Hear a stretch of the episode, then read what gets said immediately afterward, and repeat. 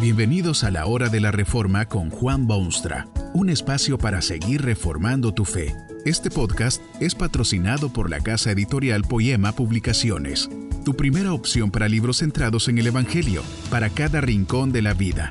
Para ver los nuevos libros de este mes, visita nuestra página www.poema.co.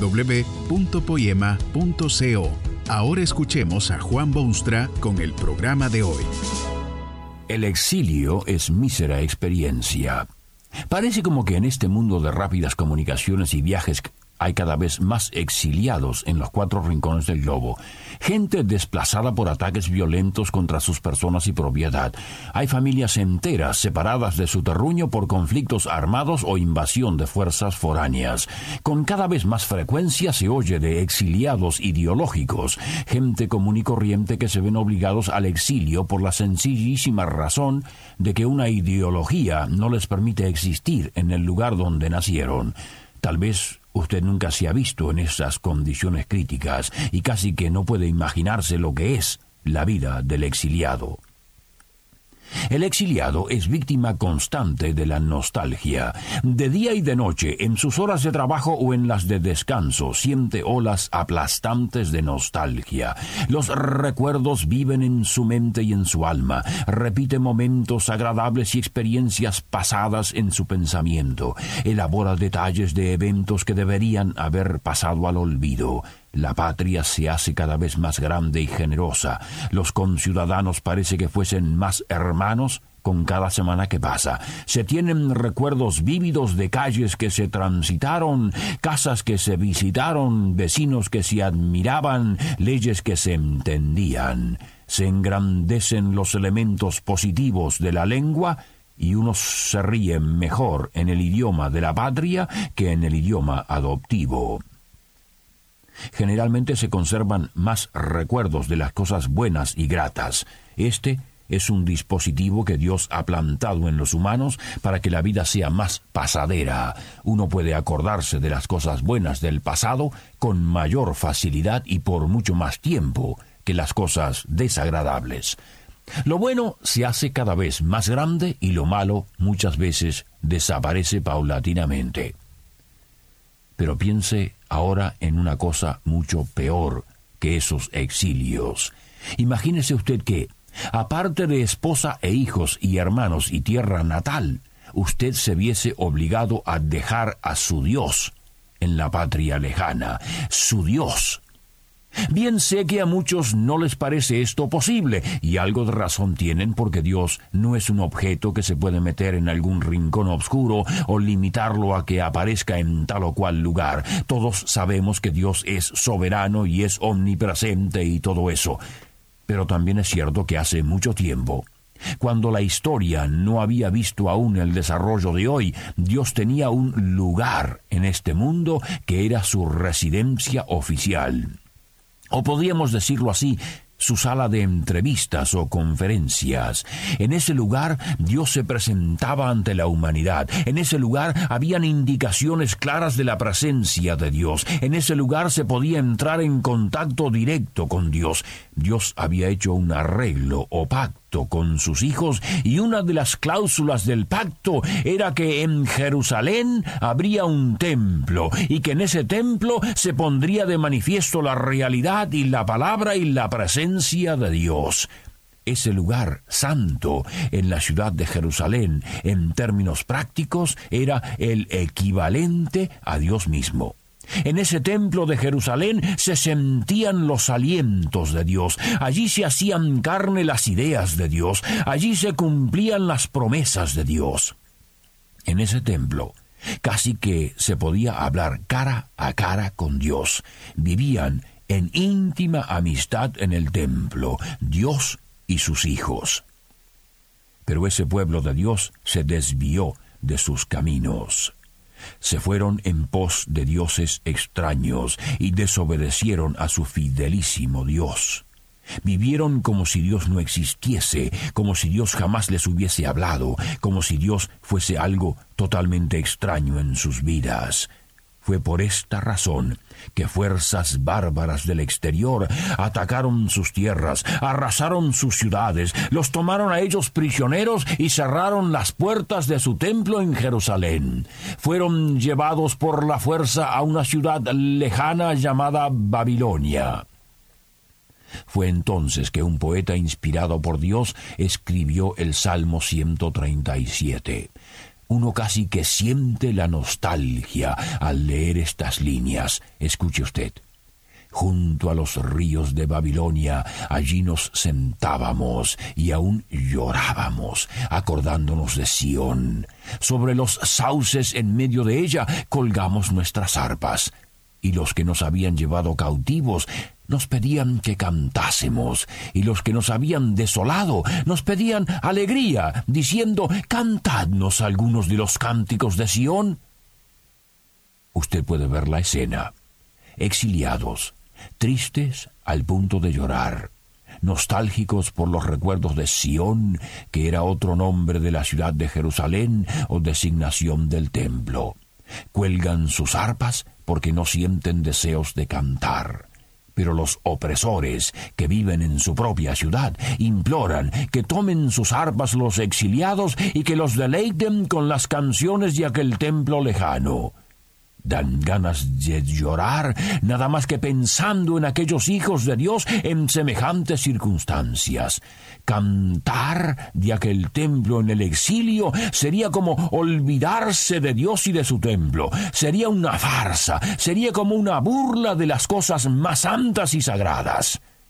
Cantar cantar mientras están tan lejos de Dios, sí Señor, de Dios, Imposible, totalmente ridículo. Tan terrible sería semejante cosa que el salmista procede con estas palabras.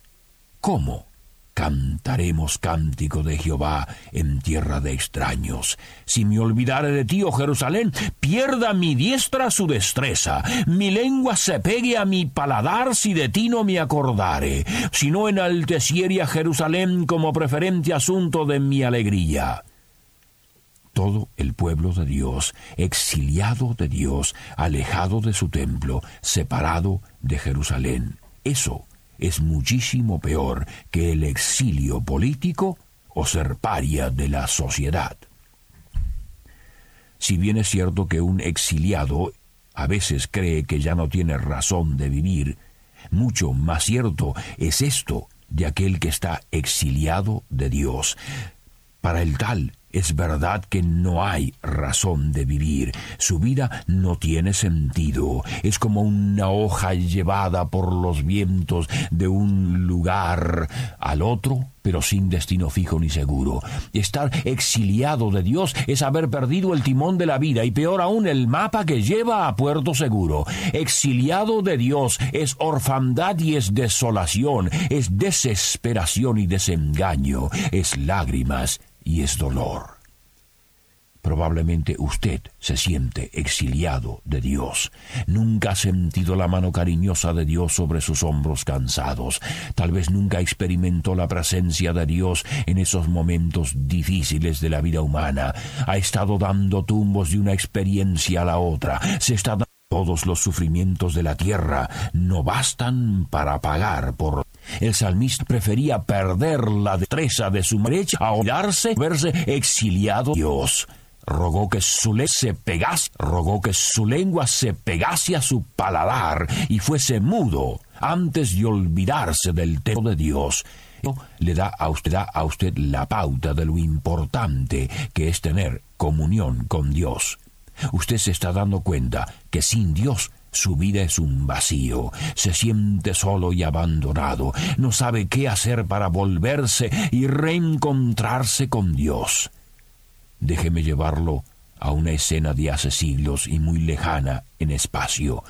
Aún echa sus sombras sobre nuestro mundo herido y ofrece abrigo a las almas desnudas que tiemblan de frío en su abandono y soledad.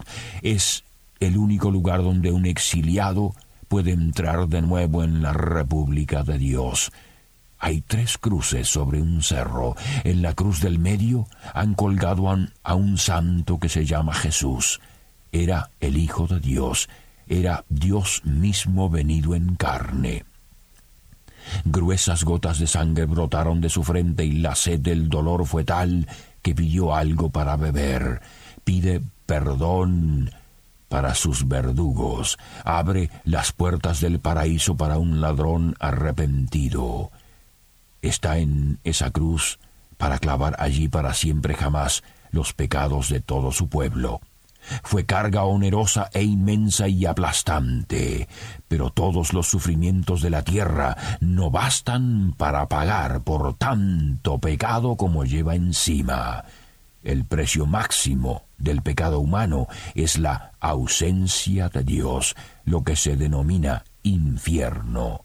El pecado merece la total soledad, total separación de Dios. Y fue en el momento crítico de aquella crucifixión que se oyeron palabras estentorias que brotaban de los labios del Cristo. Dios mío, Dios mío, ¿por qué me has abandonado? El justo Jesucristo, abandonado, exiliado de Dios, Cristo en el infierno. Por eso, se ha hecho posible desde entonces para el exiliado de Dios acercarse nuevamente a su Creador. Aún en vida decía Jesús a sus discípulos que nadie podía venir al Padre sino por Él. En ese momento muchos presentes no entendieron aquello. No sabían que un día ese Cristo pagaría con el exilio el precio del pecado humano. Usted no necesita ya vivir exiliado de Dios. Por medio de Cristo la entrada es libre para todo aquel que cree. Muchos exiliados morirán en este mundo sin jamás ver otra vez su patria adorada. Los exiliados de Dios tampoco verán la patria celestial, y eso es mucho peor. Si usted es exiliado de Dios, no es porque Dios así lo quiere. Fue Él quien dio a su Hijo para regresarlo a usted a la casa de su Padre. Que este mensaje nos ayude en el proceso de reforma continua según la palabra de Dios. Si quieres profundizar en la exposición bíblica, puedes buscar más recursos en www.poema.co. Allí encontrarás libros que te ayuden a entender la palabra de Dios y aplicarla a tu vida. Poema, el Evangelio para cada rincón de la vida. Nos vemos en el próximo episodio de La Hora de la Reforma con Juan Bonstra.